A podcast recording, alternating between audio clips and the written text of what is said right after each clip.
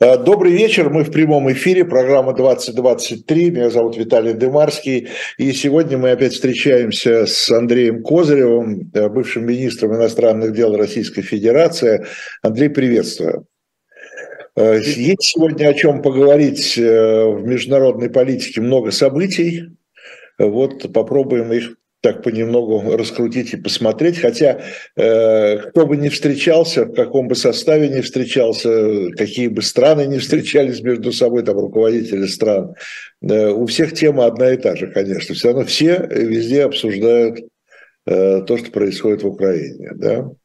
Э, ну и тогда начнем все-таки с такого, наверное, самого важного события сегодняшнего дня. Это большая семерка э, в Японии – большая семерка в Японии. Э, я имею информацию, э, честно скажу, из российского телевидения, Поэтому я не уверен в Это том... дезинформация сразу.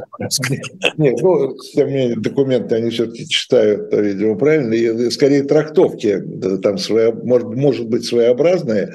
Но, тем не менее, принят некий документ сегодня, из того, что я видел, во всяком случае, слышал, судя по которому, значит, семерка не исключает вариант – вот такой, ну, как его уже называют, корейский.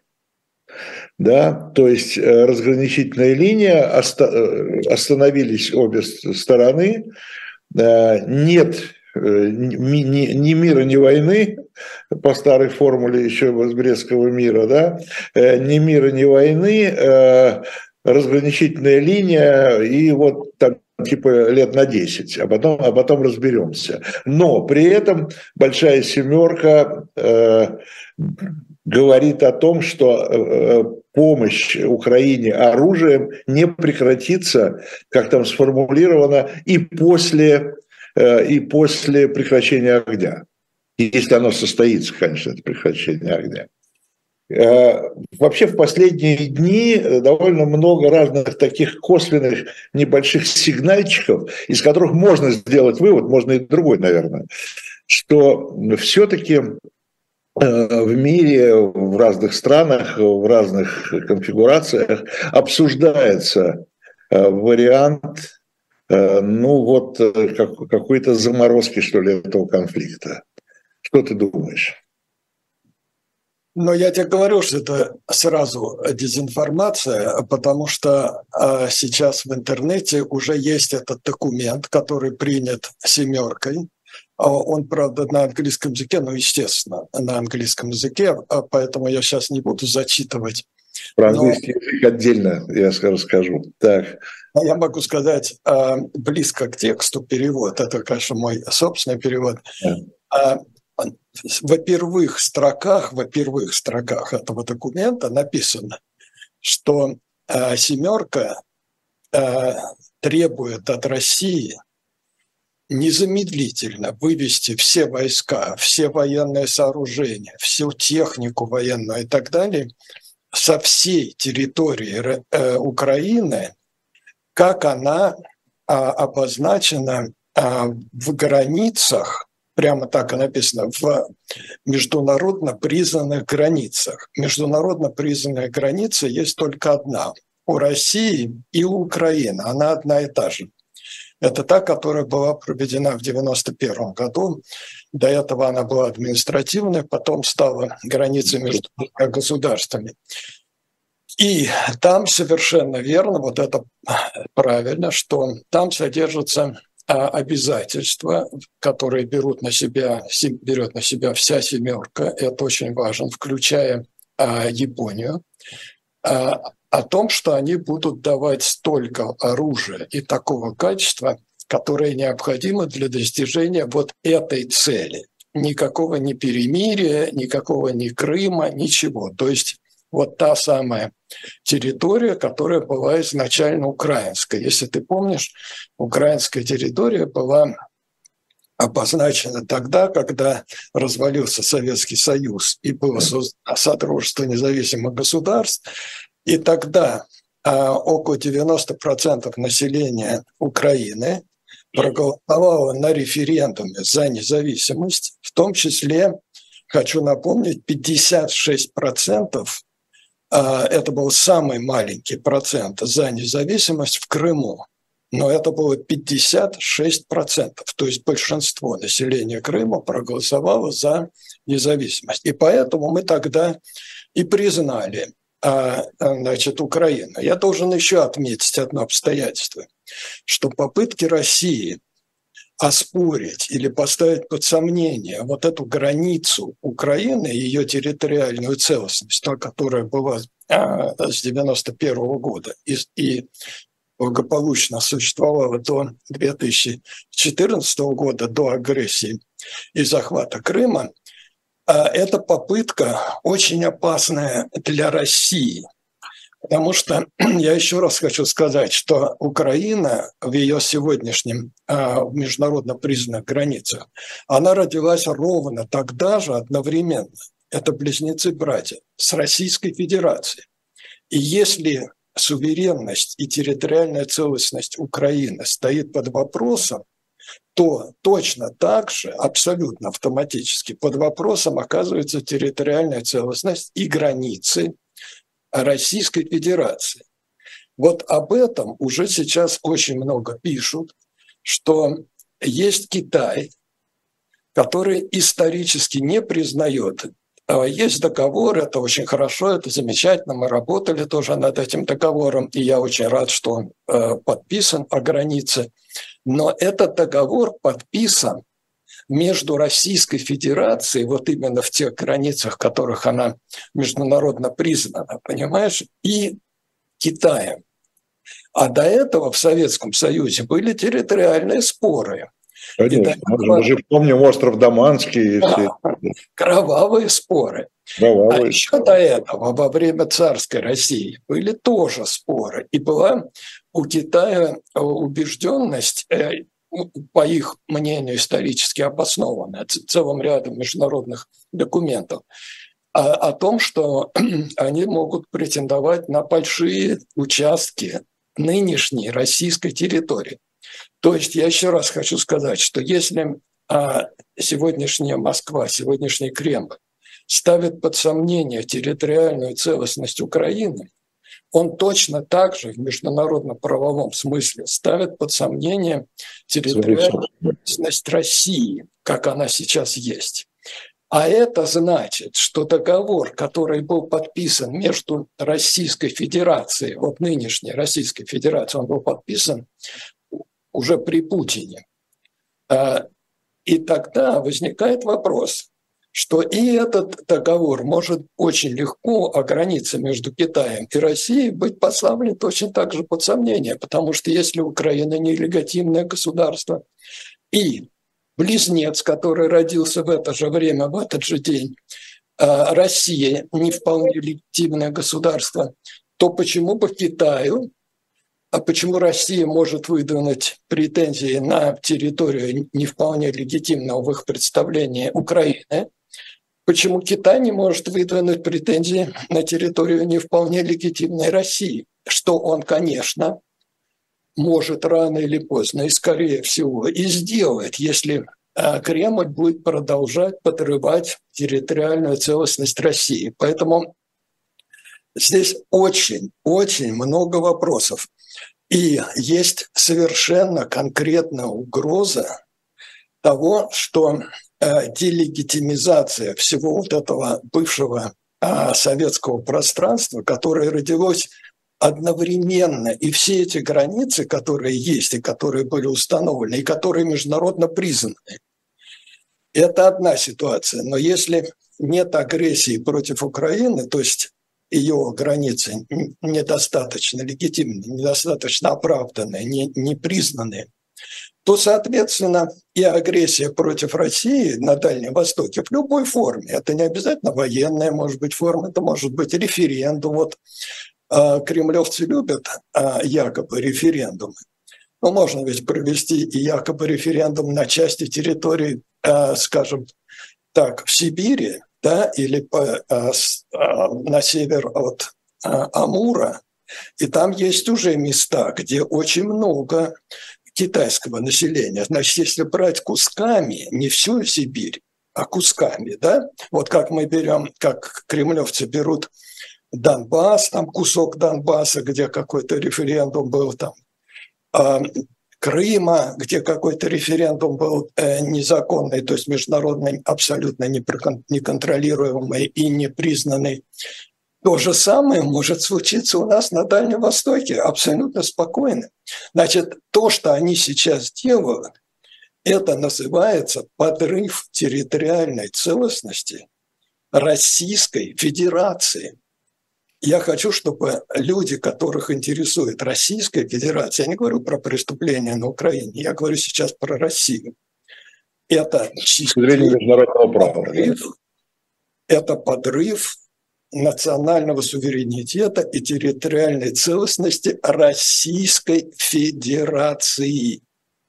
И есть конкретный интересант, я боюсь, что он не один, но есть конкретный интересант, причем это сверхдержава, которая абсолютно несравнима а, с, а, с нынешней Россией по экономической мощи, она в разы а, мощнее, чем э, современная Россия. И более того, современная Россия, мало того, что она теперь подрывает свою территориальную целостность, а в правовом смысле, она еще идет в кабалу этому гиганту в Азии, потому что больше негде а, продавать а, ресурсы, а, учитывая, что сами изолировались и конфронтируют теперь с Западом. Значит, на мой взгляд, ничего более антироссийского, если хочешь, извини, но это так, предательского, потому что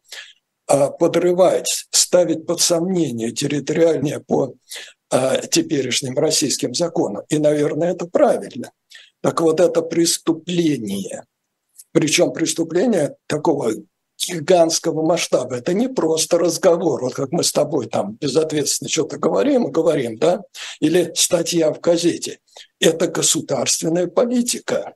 Это государственная политика, которая оспаривает а, незыблемость границы с Украиной, Следовательно, границы Российской Федерации, как она международно признана, и если она может быть оспорена на Западе, то есть в сторону Украины, то почему она не может быть оспорена на Востоке? Конечно, может. Э, ну, поскольку мы уже перешли сразу на восток, хотя семерка проходит тоже на востоке, в Японии. Да, да.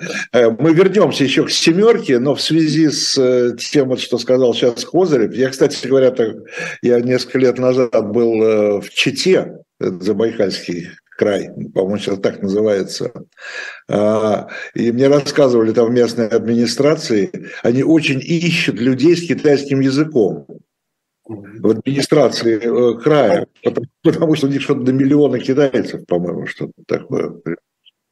Это просто, я, я сейчас вспомнил об этом, это вот, так что мы там, что там происходит, мы еще здесь э, в центре не очень хорошо знаем. Э, но есть еще один факт, кстати, последних дней, еще одной встречи, которая как бы косвенно, почему косвенно, впрямую подтверждает то, что сейчас сказал Андрей.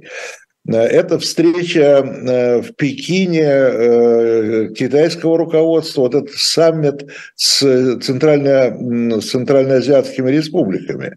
Они туда все как один подъехали, поехали, все выстроились в ряд. Казахстан, Киргизия, Туркмения, Таджикистан, э, Узбекистан. России там, что называется, не пахло. Приглашали. Нет, приглашали, нет. То есть э, после того, как э, президент, председатель, извините, Си съездил в Москву, значит, э, договорился. Я так понимаю, э, что как мы в Ялте делили э, Европу с, с Западом, да, ну, с союзниками, сейчас мы с нашим новым союзником не очень равномерно поделили, видимо, Центральную Азию. Просто в обмен на эту поддержку забирайте тогда эти, и они с удовольствием идут туда, в Китай как я понимаю, к Китаю, прислониться хотят к Китаю. Вот эти вот э, республики центральноазиатские. Э, Но естественно, я их прекрасно понимаю. Я еще раз хочу обратить внимание на простую вещь, которую я думаю, что многим россиянам трудно представить себе просто исторически, что сейчас старший партнер – это не Россия, не Советский Союз и Китай, который там был э, какой-то такой да, состоянии, да, маоистский. Сейчас все наоборот. Сейчас старший партнер и намного более мощный, просто в разы, не, не, не на 10%, а в разы а, более мощный экономически, прежде всего. А, ну уж я не говорю о населении, вот, а, которое в 10 раз больше. Значит, это Китай, основной партнер. И, конечно, никакой договоренности никакой Ялты с ним не будет, потому что Китай, в отличие от Запада, он не заинтересован ни в каких а, юридических формулировках, он заинтересован в простой вещи, в реальности. А реальность состоит в том, что которая была всегда для них э, исторически угрозой, которая была а, желанным таким а, кандидатом, чтобы вернуть огромные территории вернуть, как они считают. И вообще, а вот этот северный медведь всегда соревновался и всегда был, в общем-то, врагом, по сути. Это надо хорошо понимать исторически. Китайского дракона. И дракон не забыл о своем желании расправиться и разделаться с этим медведем. Опять-таки, не потому, что он плохой дракон, не потому, что Китай какой-то плохой, а потому, что любой на его месте вел бы себя точно так же. Если к тебе приходят за подаяние, если тебе предлагают продаться, а Россия сейчас предлагает продаться а Китаю, и в этом был смысл этого саммита, так называемого, значит, приехал хозяин, посмотрел, кстати, сказал, что, ну, знаете, да, ваш там нефть, газ – оно может и неплохо, и мы там что-то купим по дешевке, опять-таки, только, конечно, с дисконтом, то есть только со скидкой. А, но вообще-то нам это толком не надо, потому что мы до сих пор прекрасно развивались, стали второй экономикой, если не первой уже в мире покупая нефть и газ в других местах в основном. А ваши все эти э, нефтепроводы и газопроводы, они все ориентированы туда, в Китай, э, в, Европу, а не сюда. А сюда надо строить и строить. Это огромные деньги, это не так просто. Через Сибирь тянуть большие эти трудопроводы. И кто это будет оплачивать? Значит, возникает э, простая ситуация, что никакого дележа с Китаем не получается. Получается диктат. Вот это то, о чем я все время говорю. Это диктат сильного против слабого, который а, поссорился со всеми остальными. Ему больше деваться некуда. Он приходит к ним продаваться.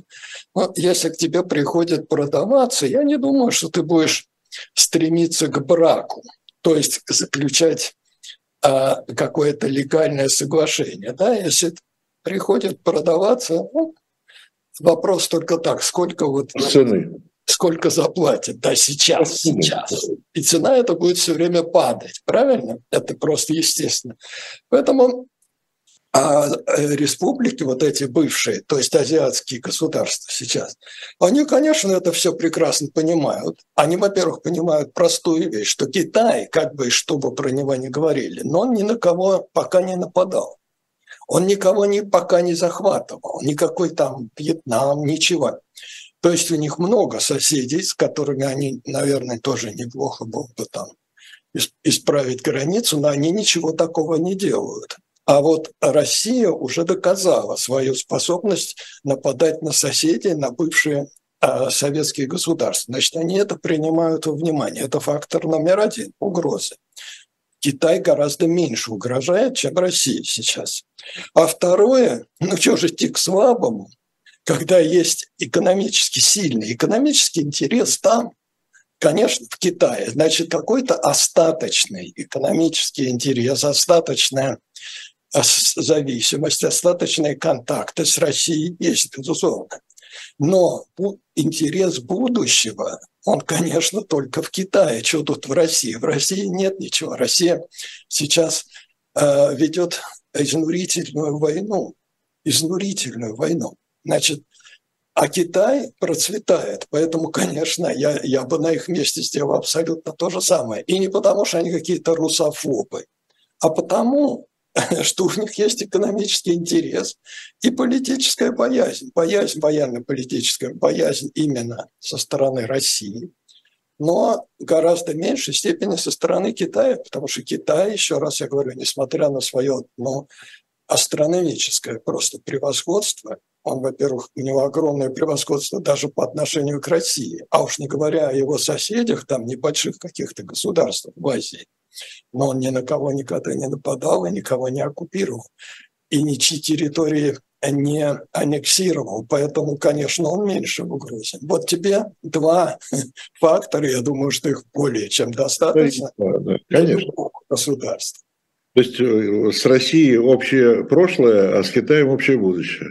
Конечно, конечно. Причем с Россией прошлое довольно страшная, может быть, если посмотреть на Украину. Да, потому что, э, ну, судя по тому, что говорили, я там бывал много раз э, и в Казахстане, и в Киргизии, и в Таджикистане, э, и там на месте слышал, что из-под тишка, что называется, втихаря, да, тамошние правители, они всегда смотрели в сторону Китая, но все-таки побаивались Москвы, да, и как-то так все было. А сейчас уже уже, видимо, все карты раскрыты, и уже в открытую значит, проходит этот саммит без России. Россия машет рукой, говорит, да, да, мы очень довольны, э, что вы там собрались. Ну да.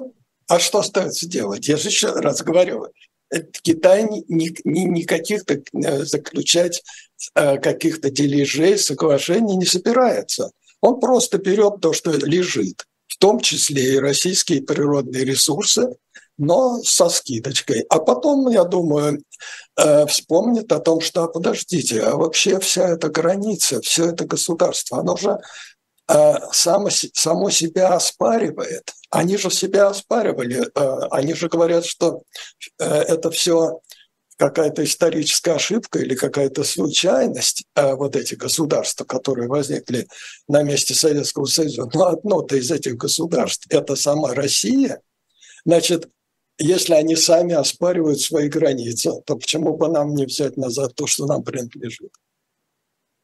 Ну да, и перевербовали вот эти вот республики, которые между Россией... Ну, а республики уже пришли.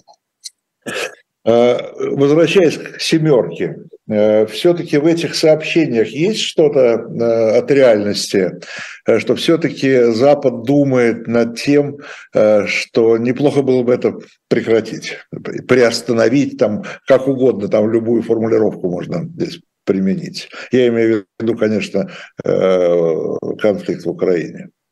Да, да, конечно, естественно, так любой человек, и я, например, э, я думаю, и ты, э, да. утро просыпаюсь и смотрю это кошмарные новости про, про те преступления, про бомбежки там и так далее. И, конечно, конечно, конечно, все мы думаем, господи, как бы это приостановить, как бы э, вообще проснуться э, в другой реальности, да, хотя бы по телевизору, я не знаю, там или где-то не видеть вот этого вот кошмара. Значит, но да, и все хотят, и все ищут, и все, многие там, э, Франция, еще кто-то там, ну вот сейчас наши друзья из Африки, не, я с полным уважением к Африке, я всегда был за Африку. Да, вот мне не нравится вот это высокомерие, все как-то иронично. Нет, нет, нет, ну, ну, просто, ну просто, ну Африка это все-таки, ну там нет ни одного высокоразвитого государства такого, которое было бы признано. Там все государства развивающиеся.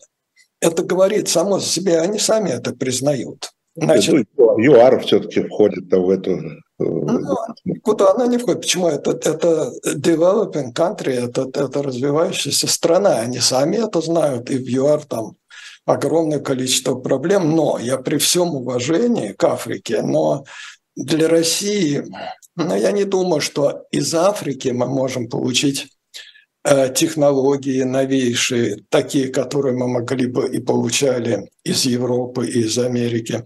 Я не думаю, что Африка ближе, чем э, Европа к нам, да, что наши э, трубопроводы идут именно в Африку, а не в Европу и так далее. Я в этом смысле. Так вот, конечно, и Африка теперь, и все, потому что ну, весь мир, и Бразилия говорит о том, что хорошо бы найти. Но это хорошо бы найти, это знаешь, это как хорошо бы иметь эм, волшебную палочку. Вот я когда смотрю а, про Гарри Поттера, я думаю, блин, вот мне бы, ну, как в детстве, вот мне бы волшебную палочку, я бы сейчас тут прекратил войну на Украине. Вот. Но когда доходит дело до реально военно-политических решений, в том числе решения о том, чтобы поставлять оружие и так далее Украине, то возвращается к реальности. Реальность состоит в том, что с Россией невозможно договориться сейчас. Вот с той Россией, которая сейчас. Почему? Да, о чем можно договориться? Хорошо, какая цена будет этим договоренностям? Если был э, при создании э, значит, двух государств, России и Украины, потом был договор, который подписали, это уже не Козырев подписывал, это подписывал Примаков там с Ельциным, да, в 96-м. И потом его много раз подтверждали, и Путин все это тоже подтверждал, и все это было очень хорошо. И вдруг оказалось, что это все оспорено, границ э, международно признанных нет Украины, следовательно, я еще раз хочу это подчеркнуть, и России тоже. И таким образом э, началась какая-то ну, самоубийственная, просто саморазрушительная политика. Ну как с, с этим режимом договариваться? Да нет, пожалуйста, вот а, восьмерка. Они предлагают, они сказали, вот во первых строках. Андрей Владимирович, семерка. Андрей Владимирович. То есть, прошу прощения. Да, да. Семерка. А потому что мы а, создавали восьмерку. Мы добивались, чтобы Россия была и была потом. Она была. Да да, значит, поэтому мне хочется, чтобы это восьмерка. Вот. Я по привычке еще по такой профессиональной, я боролся за восьмерку, вот у меня все восьмерка в голове. Но я согласен, что это семерка. Так вот, эта семерка, она в первых же строках, я же говорю, они говорят, Россия, обращаются прямо к России, Россия, уберите свои войска, уберите прекратите агрессию. Они прямо говорят, стоп агрессия. Значит, уберите войска, уберите все военные эти, уйдите за свою, опять, они, кстати, именно так и пишут, в международно признанную границу, и все. И все будет замечательно, война кончится. А какая война? Война кончится, но тогда как может на это Путин согласиться, тогда и Путин закончится. Почему это? Путин ну, назначен. Как, как он, как он, э, Путин, э, Путин в роли э, пораженца, плохо себе представляешь. О, пораженца. Ну, Путин... Потому что для него, для него это, конечно, поражение, уход обратно. Да я тебе минуточку сейчас э, напомню просто. Ты же э, опытный человек, так и ты. мы примерно одного возраста, и мы помним эту всю историю. Ну, Путин, Борис Николаевич Ельцин Э, назначил или там выдвинул в президенты э, в 1999 году. Вау. И с тех лет, э, с того времени, 15 лет, был президентом Российской Федерации в ее, то есть Российской Федерации, международно признанных границах. И, кстати, а многие считают, что было достигнуто и действительно было достигнуто немало в улучшении жизни, а, в развитии там технологий и так далее. То есть Россия, в общем, постепенно, но двигалась, ну, на нефти, я понимаю, там нефть поднялась в цене, но не, не, дело не в этом. Дело в том, что Россия постепенно двигалась к тому, чтобы быть нормальным государством. Туда пришли сотни западных компаний, других южноафриканских, там, если они есть, значит, которые хотели, рвались на российский рынок и все такое. То есть это было нормальное э, развивающееся государство. Кто подтолкнул? Это еще может быть вопрос. А кто?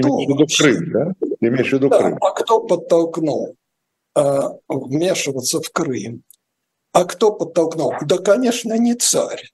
Да никогда в жизни в России царя не обвиняли. Обвиняли придворных. И подожди еще, найдутся а очень легко те предатели и те идиоты, а, полезные или не полезные, которые а, бедного царя, умницу, такого мирного, подтолкнули вот к этому, ко всему безобразию и так далее. Это раз. Во-вторых, уже сейчас я слышу, например, в комментариях его пресс-секретаря, да, Пескова, такие ноты, что мы будем продолжать вот эту операцию – для того, чтобы не допустить а, Обстрелов Белгорода. Да. Обстрелов, да, российской территории. Российская территория имеется в виду той территории, которая вот как раз международно признана в границах. То есть никто не спорит, что это российская территория.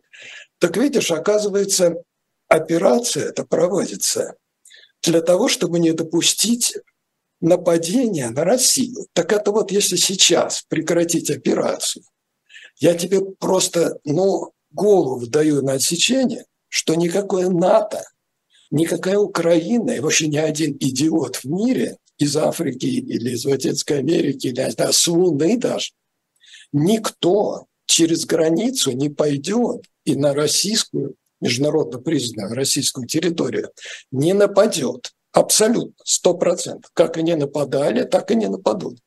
Значит, и это что, будет поражение? Да нет. И кто, и кто это интересно выступит против мира? Против мира, который состоит не в том, что это Брестский мир, когда Россия отдала там огромные территории и так далее. Это мир в, тех, в той самой территории, в которой Путин был президентом, в которой он добивался каких-то там экономических и так далее успехов, и все было хорошо, и его даже принимали в восьмерку, и так далее, и так далее. То есть это будет восстановление замечательного а, порядка в тех самых границах Российской Федерации, которые они и были с самого начала, с 91 года, а других границ у них никогда не было международно признанных была Российская империя. Это да, Советский Союз. Значит, а у Российской Федерации не было других границ. Значит, что тут будет поражением? Я на самом деле не понимаю, что будет. Или а он отрезал, себе, он отрезал себе пути для отступления, э, когда он, э, по-моему, уже в Конституцию э, занесли значит, четыре новых субъекта федерации. Ну хорошо, как это, занесли? Это теперь, теперь, это, теперь это официально по российской версии, по версии Путина, это территория России. Да подожди, ну как занесли, так и вынесут. Ну, боже мой, что у нас в, в, федер... в этой самой Конституции, у нас уже изменили Конституцию. До неузнаваемости. Да, причем каким-то там, не знаю, голосованием или как это называется, там, аккламацией или что-то такое в этом роде. То есть никаких процедур, тех, которые предусмотрены были в Конституции предыдущей, проведено не было. Были, было какое-то просто голосование или что-то в этом роде. Типа референдума. Да, не вполне, даже не референдум, не вполне понятно за что, конечно, без всяких там наблюдателей, без ничего, конечно, без свободного обсуждения, потому что свободной прессы нет. Значит, ну, вот так, при таком подходе мы уже знаем, что это делается просто вот так вот, то есть в одну секунду. Вот завтра Путин выступит и скажет, знаете, а давайте-ка а, изменим немножко Конституцию, всего-навсего там вернемся к международно признанным границам. И кто, вот я еще раз хочу спросить, вот ты журналист, ты будешь агитировать россиян, выступать на, на телевидении или везде и говорить, нет, нет, мы на это не согласны, мы хотим войны. Я не буду, я не буду но найду. Вот именно. И никто не будет. Найду. И население, население, на, нет, они побоятся. Это крикуны, это не такие журналисты, как ты, которые говорят то, что они думают. Так а это журналисты. Там помимо журналистов... Э, не, ну кто пропаганда? Помимо журналистов довольно сильные сейчас позиции, ну, то, что называют там э, ультрапатриоты, национал-патриоты и так далее. Ой. Все, они теперь же все вооружены, не надо забывать. Да кто этот, этот, этот что это, Вагнер, что ли? Или этот самый... Вагнер, там, Стрелков, э, есть идеологи, есть философ Дугин и так далее и тому подобное. Есть э, писатель Прилепин. Да ну, ну это просто... За ними, за ними, ну, за ними и прост, простые обычные люди стоят. Я уверяю, что эта идеология, она довольно глубоко проникла. Не, не, не большинство, ну вот как социологи оценивают где-то, ну, процентов, наверное, в 15, может быть. Но если, но если 15 процентов с, с оружием, это не так просто все. Во-первых, конечно, не, не с оружием. Конечно, этот Вагнер, он все время жалуется, что ему, видишь ли, снаряды не поставляют. Ну, припасы не дают, но автоматы у них есть. Да, но, да, вот именно, но это все ему дает государство. И, конечно, по сравнению с армией, это просто крошка. Это, они, ее армия раздавит. И я, кстати, думаю, что он говорит в данном случае правду, что ему, конечно, генералы из Генштаба не хотят давать боеприпасы, потому что они хотят, чтобы Украина сделала то, что они мечтают сделать, избавиться от него. Потому что получается какая-то абсурдная ситуация. Какой-то Вагнер, который считается значит, частной компанией, наемники, которые, наверное, получают больше денег гораздо, чем а, значит, а, обычные контрактники.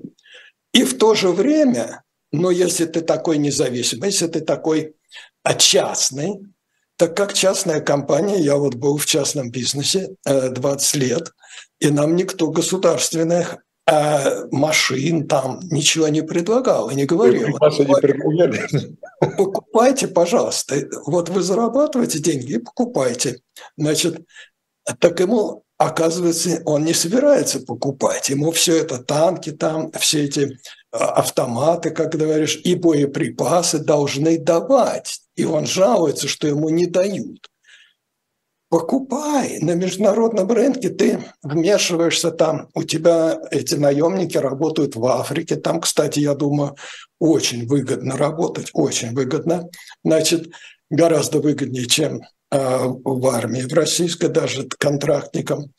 И а чё ж ты на эти деньги не покупаешь оружие? Купи его на, на международном рынке, в конце концов. Если тебе почему? Значит, это никакая... Он выполняет, он выполняет государственную задачу. Вот именно. Значит, это никакая не частная компания, никакая не независимая компания, а это просто кусок, который создан, какая-то э, группа, которая создана с поддержкой значит, верхнего руководства, и от которой, я тебе уверяю, вот первое, что произойдет, если что-то произойдет в России нормальное, ну хотя бы там военный переворот какой-нибудь, или просто вот возвращение к миру, которое, конечно, все население России будет приветствовать просто с розами, потому что война никому не нужна. Весь мир будет рукоплескать. На следующий день, после того, как Путин заявит, и начнет реально отвод войск, вот именно так, как говорится в коммюнике э, «семерки», на следующий день Макроны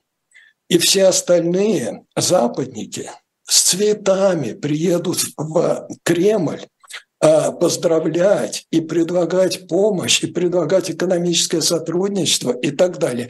Потому что никому эта война в мире абсолютно не нужна. И, и даже сам Байден приедет пожимать руку. Поэтому ничего не случится плохого. Случится только то, что Путин будет национальным героем и войдет, кстати, как это не парадоксально, и, может быть, не обидно даже, он войдет в историю не как человек, который устроил братоубийственную войну, а как человек, который, э, да, миротворец, который а, вернул Россию на путь процветания и мирного а, а, развития. Уверяю тебя, так работает история, что вот тебе Сталин, пожалуйста, Сталин, который миллионы людей там похоронил в ГУЛАГе, победитель, миллионы, победитель войны. Миллионы людей погибли в первые шесть или семь месяцев войны, и потом, только потому что он напрашивается одно слово, но будем говорить прозевал, прозевал. Я хотел сказать что-то другое, но, наверное, мы с тобой соблюдаем какие-то лингвистические ограничения. Знаешь, что можно, можно только процитировать самого Сталина. А, когда, вот... Когда он, когда он 22 или 23 июня, нет, 24 это, по-моему, когда к нему приехали члены Политбюро, когда он им сказал, какую страну просрали.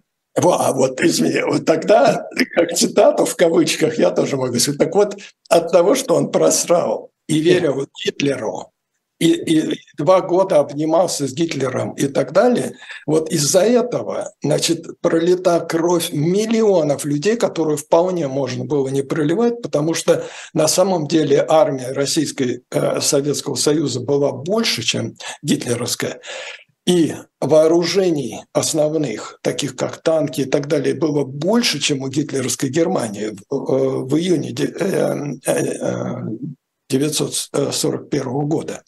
Поэтому, поэтому вся вот эта вот катавасия с сдачей огромных территорий, с огромными потерями, за разрушением городов и так далее, это все, и, и та же самая ленинградская блокада, это все потому, что он это просрал. Так вот, а, видишь, как работает история. А оказывается, что он потом сидел с Рузвельтом и Черчиллем, и теперь он великий там а, победитель. Да, так то же самое будет и с, и с Путиным. Вот завтра он выведет войска из Украины, и он будет великий миротворец, создатель замечательного российского государства, и будут его фотографии не те, которые вот сейчас, а в данный момент, а будут те фотографии, что вся семерка ему рукоплещет, и что он вернулся через года два в восьмерку, и вот эти фотографии восьмерки, а, улыбающийся и его приветствующий, вот это и будет его историческим наследием. А ты говоришь, он не может э, прекратить войну. Да это миф. Да, Владимир, может, вам виднее. Да? Может, вам виднее, может, вам виднее. Не знаю, не знаю, сомневаюсь. На Западе. Ну, что я тебе говорю, вот тебе Сталин. Сталин, оказывается, победитель, и оказывается, что... Действительно, э, Советский Союз действительно победил, да? Так и здесь будет. Действительно победил сам себя. Нет, он отступил, потом наступал. А здесь, получается, он наступал, а потом отступил. Здесь наоборот. Ничего подобного нет. Но вот Советский Союз освободил Европу, и как э, была версия, что э, там свободно э, стали строиться... Вернул Европу в международно признанные границы. Да, и, кстати, Австрию действительно вернули. Австрия действительно. Австрия действительно. Например, вот я был депутатом от Мурманска, у нас рядом с Мурманском есть огромная, ну, такая довольно большая территория, Киркинес, в Норвегии. Норвегия. Которую, а граница. Да, освобождали советские войска от фашизма, действительно, потому что фашисты захватили тогда Норвегию, и потом ушли.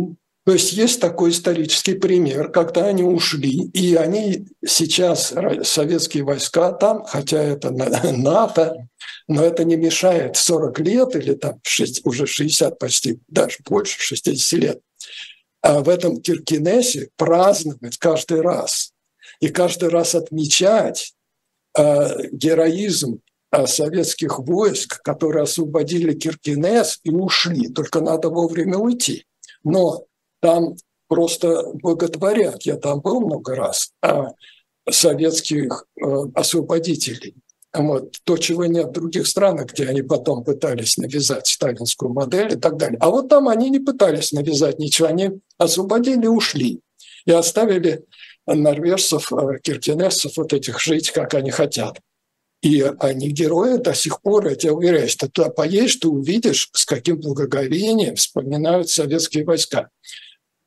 Это страна НАТО. Э, поэтому как только он уйдет оттуда, все будет то же самое, как в Киркинессе. То есть будет э, легенда о том, что вот в какой-то момент, да и потом, слушай, почему? А, конце концов, вот у нас э, говорят, что православие там и так далее. Хорошо, православие – это христианская религия. Так вот, христианская религия, э, кто такой апостол э, Павел? Это бывший Саул. Это Саул, который был гонителем христиан. Но в какой-то момент Саул ехал на лошади, упал с лошади, ну, бывает, встал и сказал, да не, что я делал? Христианство – это замечательная религия, и стал апостолом. То есть Саул превратился в Павла. Но если э, в Евангелии это возможно, Евангелие очень умная книга. Потому что, э, да, так бывает, что Саул, то есть преступник по отношению к христианам в данном случае – а превращается в святого. Поэтому у Путина просто путь открытый. Если он а, верит в православие, он любит со свечкой стоять и ходить по церквам.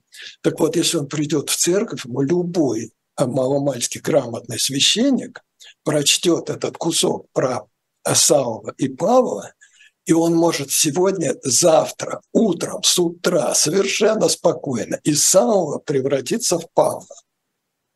Ну, пока, знаешь, чем занимается церковь РПЦ?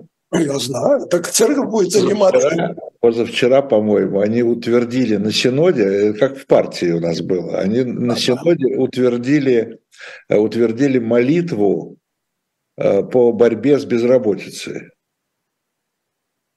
Но, но ты же понимаешь, что я ну, не хочу говорить про церковь, но все это пропаганда. И пропаганда в одну минуту меняется. В одну... Да, это понятно. То, что пропаганда быстро поменяется, это мы знаем, мы это видели, собственно говоря, и, и в 91 году, и, конечно, конечно. И, это... все.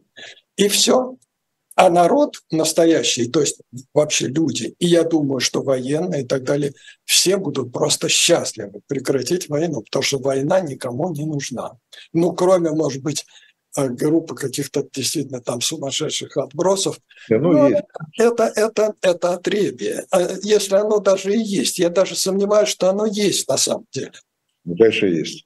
Андрей, скажи, пожалуйста, скажи, пожалуйста, все-таки, э, еще раз возвращаясь к семерке, к коммунике, э, все-таки вот по, по, по, по наблюдениям, э, настроение на Западе, вот, так называемом этом коллективном Западе.